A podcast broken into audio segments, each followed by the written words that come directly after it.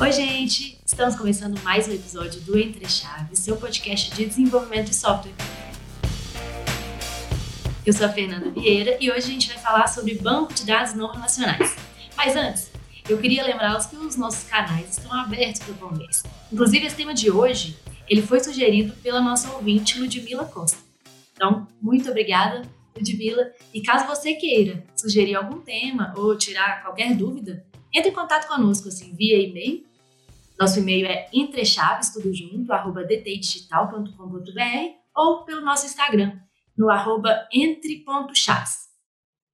Então, gente, para falar sobre esse tema de hoje, a gente está aqui com o Marcelo Pio e com o Ricardo Camilo. Acho que o Pio já participou outras vezes, né? E acredito que o Ricardo é estreante no nosso podcast. E aí, gente? Enfim. Se, se apresenta então para a gente, por favor. Vocês estão bem? Tudo bem. É, eu sou Marcelo Pio, eu atuo como arquiteto de dados aqui na DTI. É, e estamos aí para falar sobre dados a qualquer momento. É, olá, pessoal. Eu sou Ricardo Camilo, né? Eu atuo também como arquiteto de dados na DTI. Primeira vez no podcast, né? E sempre que Acho que vão ter outras vezes aí pra gente falar sobre dados também. Não, com certeza. Dados né, um tema super sexy, assim, que todo mundo quer falar atualmente, né? Então, com certeza falaremos outras vezes sobre dados por aqui. Então, né, hoje a gente vai falar sobre banco de dados não relacional. Eu acho que esse é um tema que chama muita atenção de muita gente, né? E acredito que quando, logo quando surgiu o NoSQL, assim, é, muitas pessoas começaram a utilizar é, essa forma, né, esse tipo de banco de dados, e muitas vezes de forma errada. Não sei qual é a impressão sua disso, mas a minha impressão é que muitos sistemas que foram criados, assim, que facilmente podiam ser é, utilizar banco de dados relacionais, em alguns momentos foram criados com banco de dados não relacionais que a galera estava talvez assim num hype, né, em alguma coisa assim, tipo, ah, preciso aprender esse negócio. É, e eu acho que isso, no final das contas, tivemos aí alguns sistemas que tiveram problemas de evolução, exatamente por escolhas erradas, né, desse do tipo de banco de dados.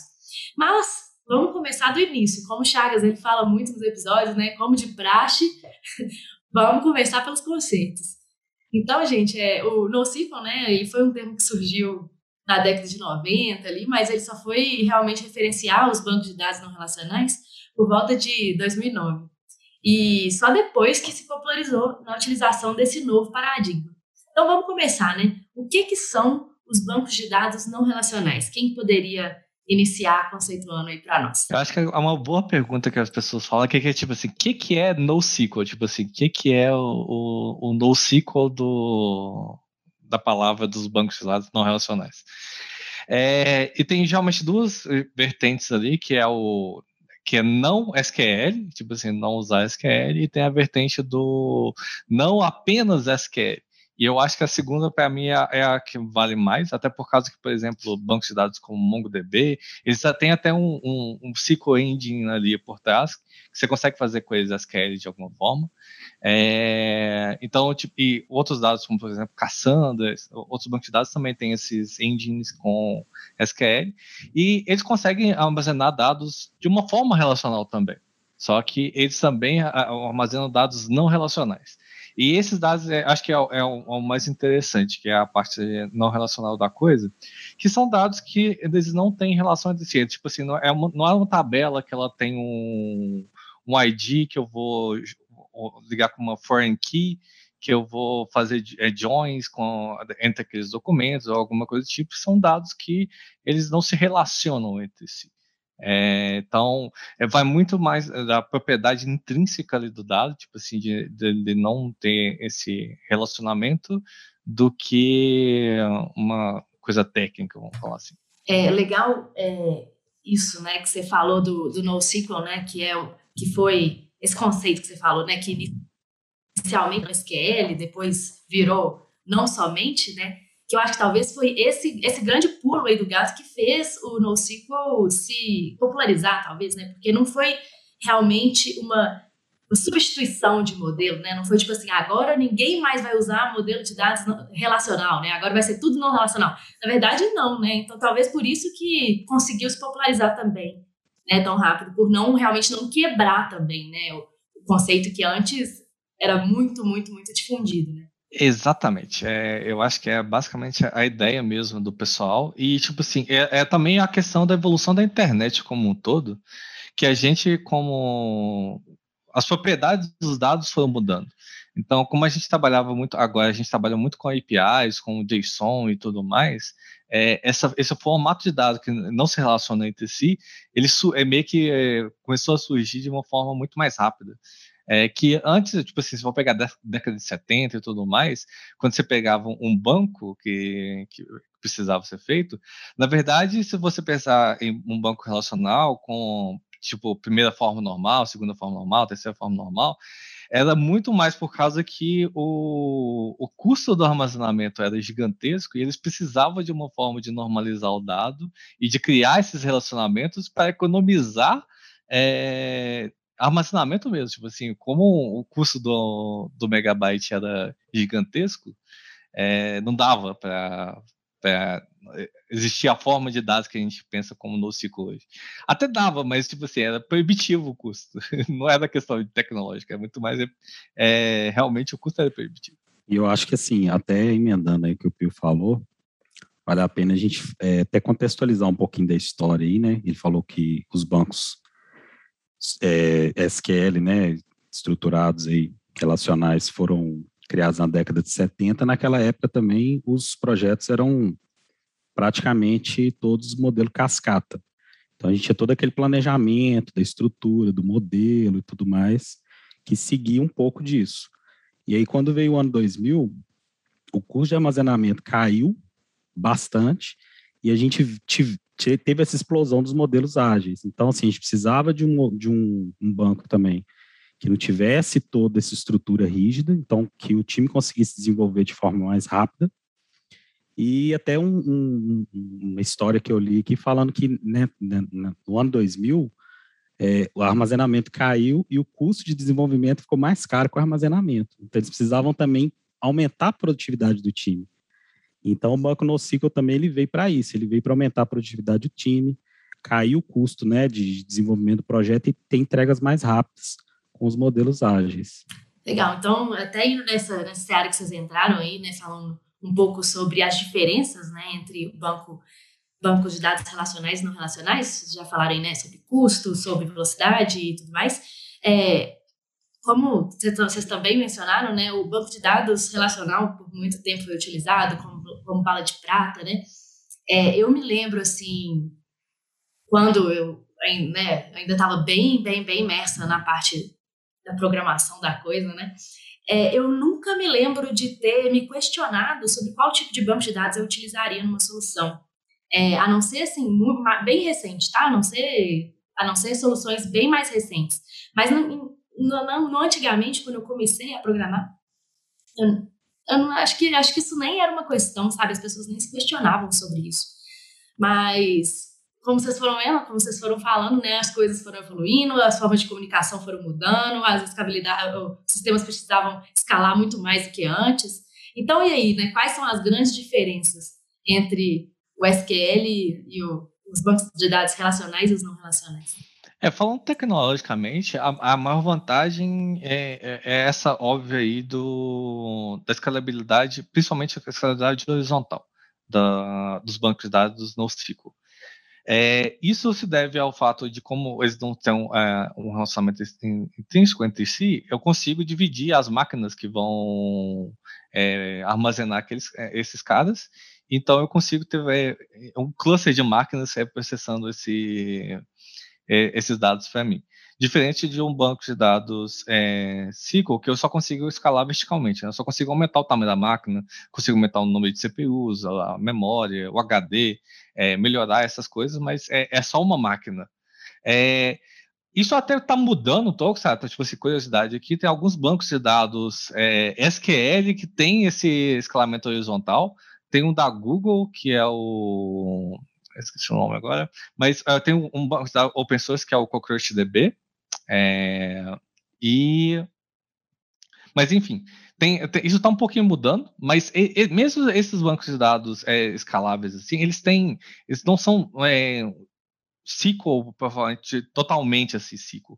Tem até umas partezinhas que são, é, são é, mas voltava do NoSQL, tipo assim, é meio que uma abordagem um pouco híbrida, assim. É, então, a questão do, do NoSQL é essa é, escalabilidade horizontal. E a forma como a gente armazena é muito é mais é, relacionada à parte de desenvolvimento web hoje. Então a gente consegue, por exemplo, pegar um JSON e armazenar ele diretamente no dentro do, do banco de dados. É, e isso às vezes facilita muito o trabalho. Que a, a gente tá, tipo assim, a gente já está trabalhando ali com JSONs e, e, trabalhando com esses formatos de dados mais, mais é, não tão fechadinhos, né? Estão com um esquema tão é, fechado e a gente simplesmente vai lá e armazena ele da, da forma que a gente recebeu, então facilita bastante o, o trabalho é, num projeto mais ágil. Assim. Isso aí. É, tem também um, já que o Pio comentou aí dessa questão do, dos bancos SQL agora eles terem essa, essa escalabilidade horizontal, né?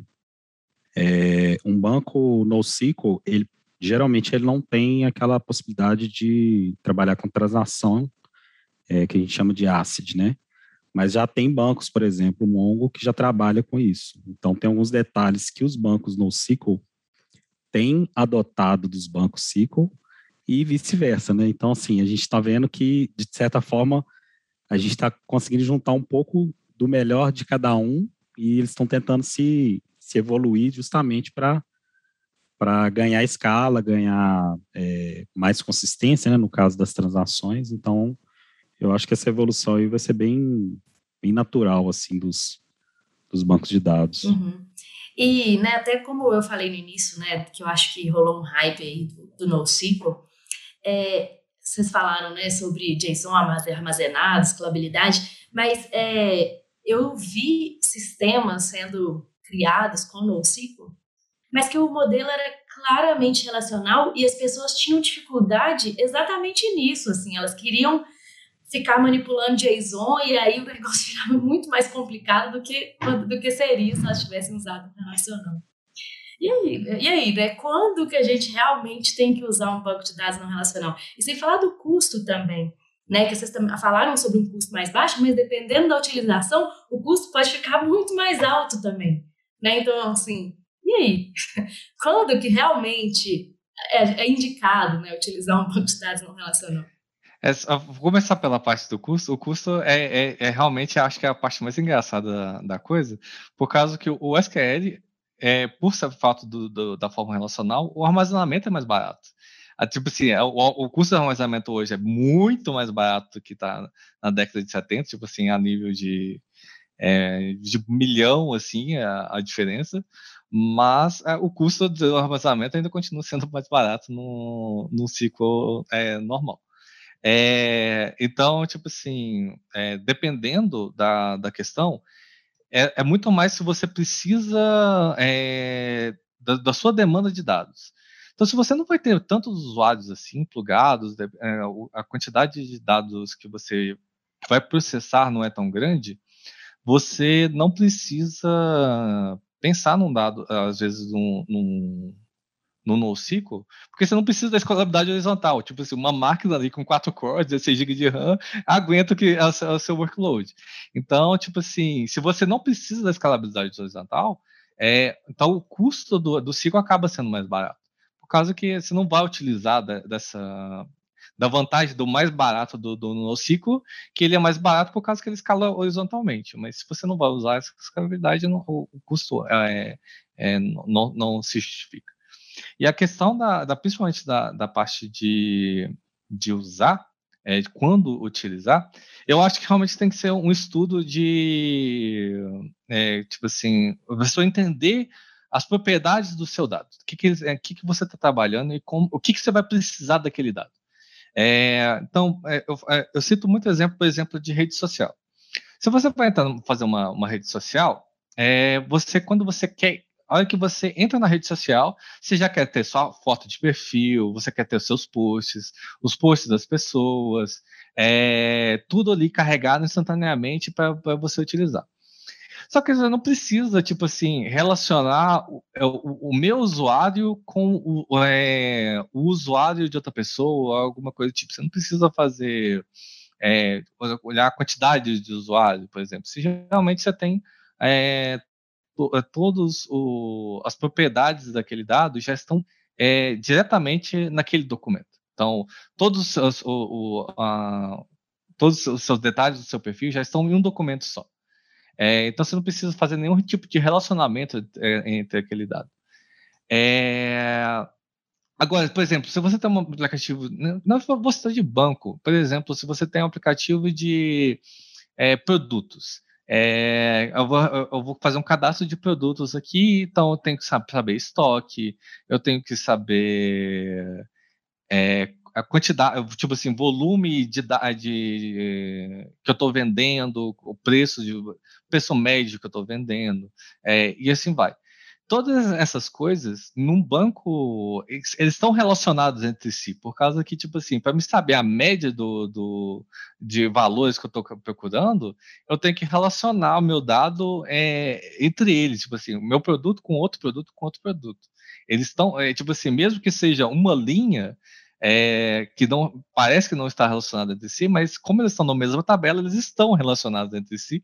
É, então, e, essa é a, é a, diferença. Tipo assim, se você tem esse tipo de relacionamento e você precisa que os dados, eu preciso a média do, de alguma coisa e assim vai, você é, você é muito mais melhor você fazer isso no banco é, SQL é, é porque eles já vão estar ali, é muito fácil com um comando SQL você pegar a média de alguma coisa, é muito fácil pegar uma soma de alguma coisa, fazer um count, é, é extremamente simples, você vai lá.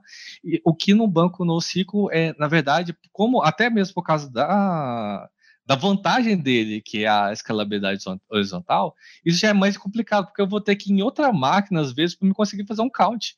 É, então, isso, ah, tipo assim, a performance, na verdade, vai ser pior se você, se você pensar na, é, nesse quesito. Então, essa é a, para mim, é a principal diferença, eu disse, quando você utilizar ou não.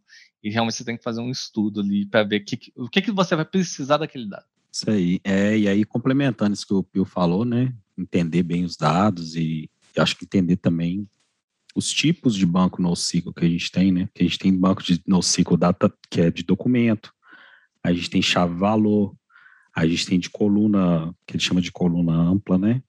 E de grafo. Então, assim, a gente tem, a gente tem vários tipos de banco NoSQL também. Então, a gente precisa realmente entender é, o que que aquele dado vai, qual que é o ciclo de vida daquele dado, aonde que eu quero chegar, se eu preciso realmente de ter controle de transação, é, e qual desses tipos de banco realmente vão me atender, porque às vezes você pode estar tá trabalhando em cima de um banco de NoSQL de documento e pode ser que a sua demanda seja mais para um banco de chave-valor. Então, assim, é realmente dar uma estudada, entender os conceitos certinho, para não cair em ciladas aí que depois podem se tornar bem mais caras do que começar com um SQL simplinho lá e depois ir evoluindo, sabe? Legal isso que você falou agora, né? De começar com SQL e depois evoluindo. Vocês acham que isso é uma coisa possível, assim, é, em sistemas? Eu começar realmente com SQL? Que talvez fosse um, um negócio até mais, sei lá, talvez o mais seguro, né? Eu começar com SQL, depois, se eu for vendo que a propriedade do meu dado, realmente o modelo não é relacional, que eu tenho essas, essas necessidades que vocês falaram, aí eu vou para um NoSQL? Isso é possível? Então, eu ia até complementar isso porque eu acho assim, hoje com essa questão das, das nuvens, é possível a gente ter sistemas, por exemplo, tem vários bancos. Então, assim, a gente pode criar um, um sistema com, com dois bancos de dados, três bancos de dados, e dependendo da necessidade, você vai ter ali um ciclo para um, uma parte do sistema e um NoSQL para outra parte. Então, assim, é possível a gente fazer isso e, e ir migrando aos poucos. Então, acho que é uma, uma, uma alternativa aí para para não arriscar tanto assim. Eu acho que também, tipo assim, pegando pelo lado do método ágil, é, a gente depende da, do entendimento inicial do, do, problema e o que, que a gente tem ali no, no, no primeiro horizonte, né, que a gente está enfrentando. É, às vezes, já, o pessoal, quando você pega o, o requisito do que, que o cliente pediu, ele já, não, eu quero, o, o, primeiro lançamento eu já quero ter um milhão de usuários aqui utilizando e tudo mais. É, aí, ok, tipo assim, dependendo do, do seu caso, de início você já vai precisar de um banco NoSQL. Mas se o, o, o objetivo do, do aplicativo é tipo assim, ah, vou começar lento aqui, a gente vai estudar, tipo, o que, que a gente vai fazer, às vezes é muito mais fácil começar com um banco ciclo que já está há anos é, sendo entendido ali, todo mundo já tem um domínio é, meio que é, básico dele ali. É, e depois você vai, tipo assim, a, como o Ricardo falou, a, colocar os dois bancos não é, não é errado. Então, você, é, até mesmo, tipo, se for pegar um Facebook da vida, eles têm um, um banco ciclo e um banco não ciclo. Por causa que tem é, partes intrínsecas ali do, da, da coisa que é ciclo. Então, é tipo assim, você pode usar os dois e, e pegando, tipo assim, até pegando dados de um lado para o outro, dependendo do que você precisa é, e aglutinando os dados num ciclo ali para você ter esses dados é, mais que você consegue agregar de uma forma muito mais tranquila. E no NoSQL você tem essa parte ágil. A, a, o NoSQL, quando você vai precisar, por exemplo, pegar, é, fazer um select ali de buscar um ID, ah, é extremamente rápido. Então, tipo, se eu quero buscar um profile, alguma coisa do tipo, e não, nada vai bater a velocidade. É, mesmo que um, um, ciclo tenha índice e tudo mais, ele ainda tem que percorrer o índice para coisa, coisa. Se você pega a, a medida, medida, de performance, por exemplo, do, do NoSQL para retornar um registro específico, um ID, é na ordem de 1, geralmente. É, é quase que o ID 1 porque ele não tem muita variação de, de tempo é, com relação a isso. Enquanto no ciclo, enquanto você vai adicionando dados, quer dizer, um, enquanto um ciclo, quando você vai adicionando dados ali, aquela performance vai só piorando. É, então, se você vai começar com um aplicativo menorzinho, é, é começa com o básico ali do que você está sabendo. É, pode até ser um NoSQL mesmo, se você já tem, você já tem noção do, do escopo. Mas é, a, acho que a questão aqui é começa com simples. É, começa com que você às vezes já, já vai entregar valor ali e não é, pensa, é, estuda como é que seu dado vai se comportar, estuda o que, que, você, que, você vai utilizar daquele dado, é, como é que você vai, é, vai evoluir aquele dado e você evolui a sua aplicação assim, dessa forma. Muito, muito, muito, muito legal. Gostei demais de ouvir, ouvir isso de vocês. É, e agora, né, falando um pouquinho dos exemplos práticos, o Pio já até falou um pouquinho né, do Facebook, do cadastro de produto, como exemplos bem práticos, mas no dia a dia de vocês, por exemplo, vocês trabalham, pelo que eu entendi, vocês trabalham como engenheiro de dados, né, assim, com data science e tudo mais. E acredito que essa área de data science, ela vem utilizando cada vez mais o NoSQL. Eu, é, é isso mesmo? O caminho está tá indo a gente está indo para esse caminho mesmo? Qual é a opinião de vocês assim, em relação à, à praticidade mesmo, né? Exemplos práticos aí de utilização do NoSQL. Então, é, o que eu vejo é que esse banco NoSQL, assim, muitas vezes eu vejo ele em ponta de arquitetura de dados, então o pessoal geralmente coloca ele no final ali da, da arquitetura para servir geralmente como uma, uma, uma ferramenta ali para consumo, sabe? Então, como o Pio colocou aí, como ele tem uma, uma resposta muito rápida às queries, é, geralmente ele é desenhado ali no final da, da cadeia do dado, onde você tem ali um, ou às vezes um aplicativo, um, um relatório lendo, e, e, ele te entrega muito bem essa performance, apesar dele não permitir os joins ali, né? Se você já vai montar um dataset, alguma coisa no sentido de colocar tudo num documento só, ele vai conseguir te entregar uma resposta muito, muito rápida mesmo. Então, eu tenho visto ele nessas, nesses desenhos de arquitetura, mais nesse sentido, na parte de consumo mesmo do dado, na hora que está tudo pronto, aí grava nesse banco NoSQL justamente para ele ter essa, essa vazão assim mesmo, sabe? De entregar rápido, de ter consumo bem ágil, assim. É, tem, um, tem bancos, por exemplo, como o Mongo, que ele já tem até um, uma, uma engine de MapReduce, que o MapReduce é basicamente o, o, o precursor aí da, da, da, engenharia de dados como a gente sabe hoje, porque a, começou com Hadoop e tudo mais, com Hadoop MapReduce. É, e como ele foi embutido, por exemplo, dentro do Mongo, então eu consigo ter uma, um MapReduce dentro do, da minha própria engine de SQL. Isso ajuda bastante para você conseguir quebrar esses dados e é, ter fazer uma engenharia de dados mesmo com aqueles caras. Então, eu geralmente vou pegar o dado e transformar ele para alguma coisa que seja mais rápida de, é, de trabalhar. É, mas a, a questão para mim do, do NoSQL, teoricamente, to, a parte de, por exemplo, de Data Lake e tudo mais, isso é um NoSQL é, de alguma forma e a gente pode entrar, é, entrar para esse caminho e nessa parte a, gente usa mais o NoSQL é, mais por causa que, por exemplo, por exemplo, dentro do Data Lake, a gente quer receber até imagens, assim. Então, a gente vai armazenar imagens e tudo mais, e não, tem, não é um, realmente um formato relacional. É, então, a gente quer armazenar JSON, CSV, que isso já, já, já são formatos ali que não... É, já, já são não relacionais, vamos falar assim. Então, a gente vai quebrar esses dados e transformar eles de uma forma que fica mais trabalhada, e a gente vai ou levar para um ciclo da vida, então, tipo assim, até uma imagem mesmo, a gente vai extrair as propriedades daquela imagem, fazer um, uma IA em cima dela, tipo assim, para ver quais objetos tem dentro daquela imagem, é, quais as coisas predominantes e assim vai.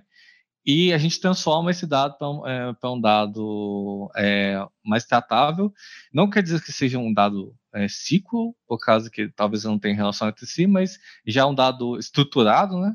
É, e com isso a gente consegue levar para o NoSQL, o pessoal, por exemplo, quer fazer uma consulta rápida daquele dado, ou até para um SQL mesmo, se a gente quer é, pegar médias desses dados e tudo mais, e, e trabalhar com, com, com esse dado já de uma forma mais estruturadinha. Legal, gente. Assim, muito obrigada pela participação de vocês. Achei esse episódio muito legal. É, espero que a gente tenha né, tirado aí algumas dúvidas das pessoas em relação a bancos não relacionais. E é isso. Queria agradecer muito a participação e valeu. Valeu, pessoal. Valeu, obrigado. Até mais, gente.